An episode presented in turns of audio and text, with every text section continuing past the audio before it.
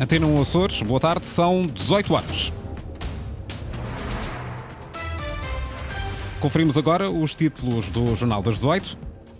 PS Açores tinha votado contra as alterações à Lei do Mar no Parlamento açoriano. Esta tarde, na Assembleia da República, os deputados socialistas eleitos pelos Açores abstiveram-se na votação da proposta de lei do Governo. O PSD diz que a proposta é um desrespeito para com as autonomias. Excelente notícia, diz o Conselho Consultivo das Pescas. Os armadores açorianos vão poder investir mais na segurança das suas embarcações. A Comissão Europeia aumentou em 20% o montante dos apoios que já atribuía. Angrajás, na sua vigésima 14 edição, começa hoje no Centro Cultural de Angra. Quanto a máximas previstas para amanhã, 23 graus em Santa Cruz das Flores, 24 em Angra do Heroísmo e Ponta da Algada, 25 na Horta. Seguimos para a informação, edição das 18, com a jornalista Margarida Pereira. Alterações à polémica Lei do Mar foram aprovadas há pouco na Assembleia da República, mesmo contra a vontade dos governos regionais e do Parlamento dos Açores e da Madeira. O PS, que tem maioria absoluta no Parlamento Nacional, votou sozinho a favor do diploma da autoria do governo de António Costa, mas os deputados socialistas dos Açores, Francisco César, Sérgio Ávila e João Fernando Castro, abstiveram-se e anunciaram que vão apresentar uma declaração de voto. Durante o debate, Paulo Muniz, deputado do PSD Açores, Açores, lamentou que o diploma representa um desrespeito para com as regiões autónomas. As regiões autónomas podem elaborar os instrumentos do ordenamento ao abrigo do artigo 8 mas depois não os podem aprovar. Tem de ser o Governo da República. Isso faz algum sentido. Ambos os governos regionais, como as Assembleias Legislativas Regionais dos Açores e da Madeira, deram parecer desfavorável por unanimidade. Portanto, são contra esta iniciativa do Governo estes pareceres contra, por unanimidade, não contam para nada? Não fazem ninguém pensar nem alterar nada? Isto é um verdadeiro desrespeito institucional e o virar costas às vozes do país. As alterações aprovadas, além do PSD, também a Iniciativa Liberal votou contra a proposta de alteração do governo. Rodrigo Saraiva, deputado liberal, considera que este diploma vai provocar uma tempestade nas ilhas. E além do tempo inoportuno, a proposta é mesmo errada. A gestão do mar é uma questão vital para a nossa nação e a tendência centralista que esta proposta reflete não é benéfica para todo o país e, em especial, para as regiões autónomas que esta legislação aparece quase como uma tempestade que surge em alto mar e se dirige à costa, abalroando tudo o que encontra pelo caminho. No caso concreto, as autonomias e os princípios de respeito institucional e descentralização responsável. Os deputados do PS não intervieram no debate, mas Rita Matias, deputada do Chega, fez questão de realçar esse silêncio. Isto traz riscos evidentes e desafios claros ao princípio da autonomia e não sou só eu que digo diz também o grupo parlamentar do Partido Socialista nos Açores e talvez por isto o Sr. Deputado Francisco César esteja de máscara e não tenha batido palmas à sua intervenção, é que, segundo este grupo parlamentar, esta proposta não só é extemporânea, como diz também que as regiões autónomas têm o direito de exercer poderes de ordenamento e que os poderes do Estado português têm que ser exercidos no quadro de uma gestão partilhada. Gestão esta que esta proposta não contempla. Recorde-se que o Parlamento dos Açores tinha emitido por unanimidade parecer desfavorável à polémica proposta de alteração à lei do mar, por entender que desrespeita a autonomia regional e retira competências à região. Antena Açores procurou ouvir também os deputados do Partido Socialista eleitos pelos Açores à Assembleia da República, mas até agora não foi possível.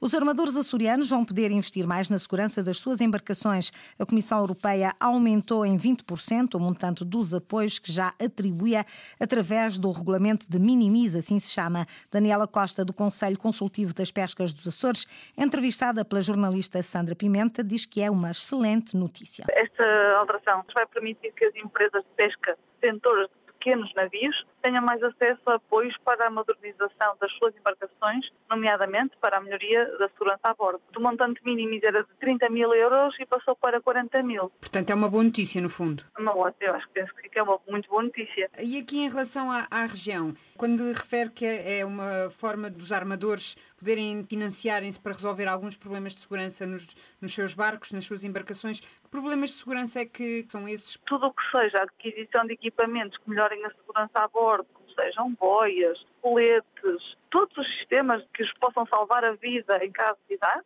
são elegíveis para este tipo de apoios. O que nós queremos é que a pesca seja cada vez mais segura. Pelo conhecimento que tem, isto é um programa que é usado aqui muito na região? Sim, eu sei que os, os pescadores açorianos, felizmente, investem na segurança à bordo. Este novo regime pretende dotar as embarcações europeias de melhores condições de segurança. Vai estar em vigor até final de 2029.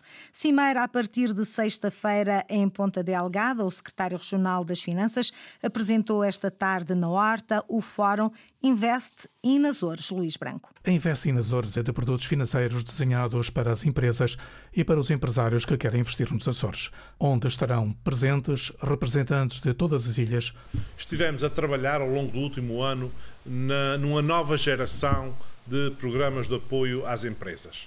Essa nova geração de programas de apoio às empresas está aí, tem vindo a ser divulgada ilha a ilha. É a altura de juntarmos todos os uh, empresários dos Açores para darmos o pontapé de saída forte naquilo que tem a ver com Construir 2030, com o capital de risco, mas também com a modernização e digitalização.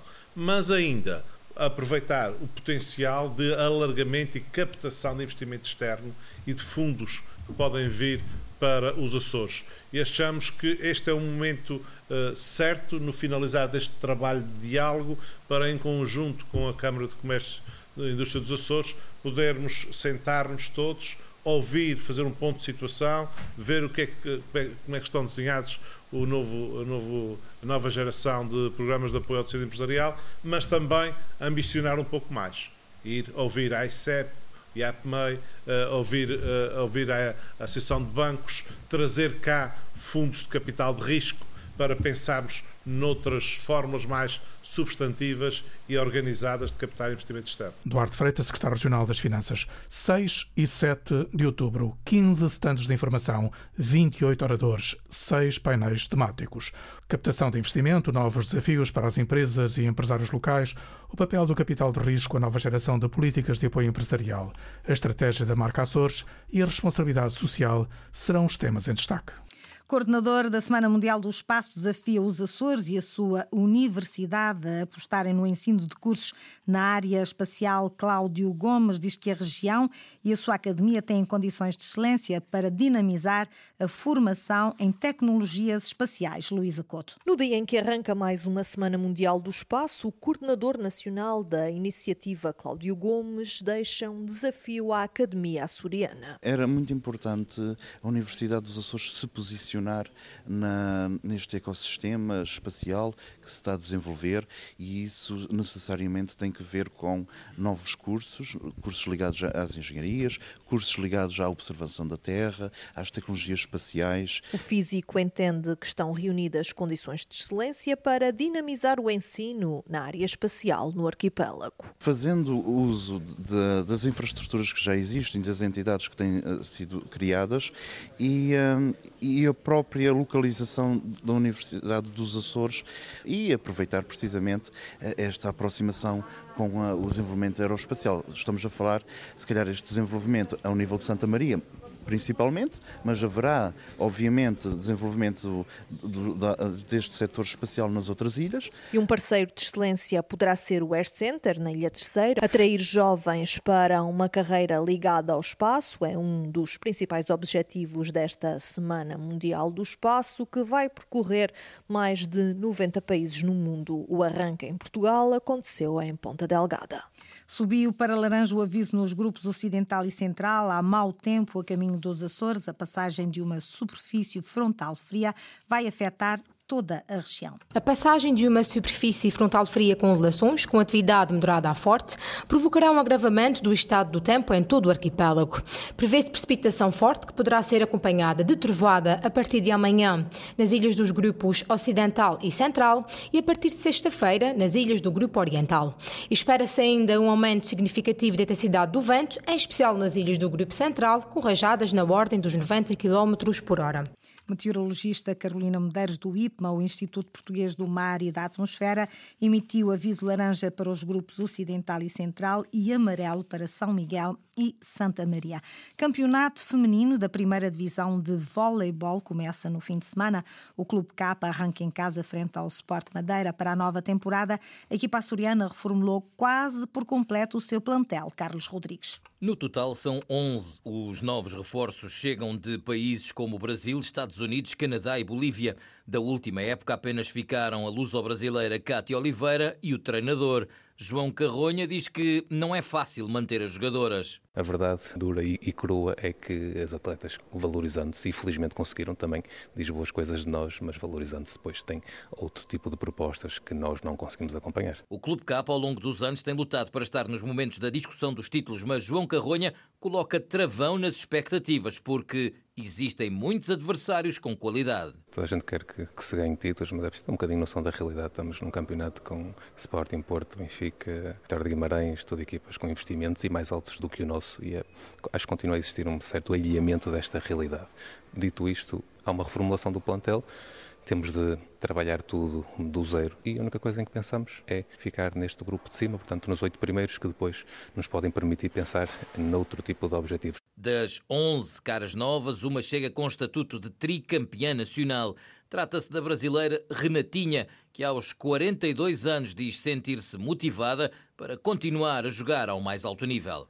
Eu amo o que eu faço, então uh, isso é o querer sempre mais. Lógico que está chegando uma hora que a gente vai ter que parar, mas ainda assim dá para querer jogar em alto rendimento, tá? Para ajudar umas outras equipes, dá para tem sempre alguma coisa para aprender. E aqui a gente está conseguindo fazer isso. Renatinha, um dos trunfos do Clube K para a nova temporada que começa em casa no próximo sábado, frente ao Sports Madeira. A equipa açoriana que na primeira ronda de qualificação da Challenge Cup terá pela frente as turcas do Galatasaray. Jogos o primeiro na Turquia a 10 de outubro, o segundo no Pavilhão das Laranjeiras no dia 18 de outubro pelas 20h30. Angra Jazz, a Orquestra da Associação e a René Rosnes Quinteto abrem hoje o festival pelas 21h30 no Centro Cultural de Angra. Espera-se uma noite grande, diz Ribeiro Pinto, da organização.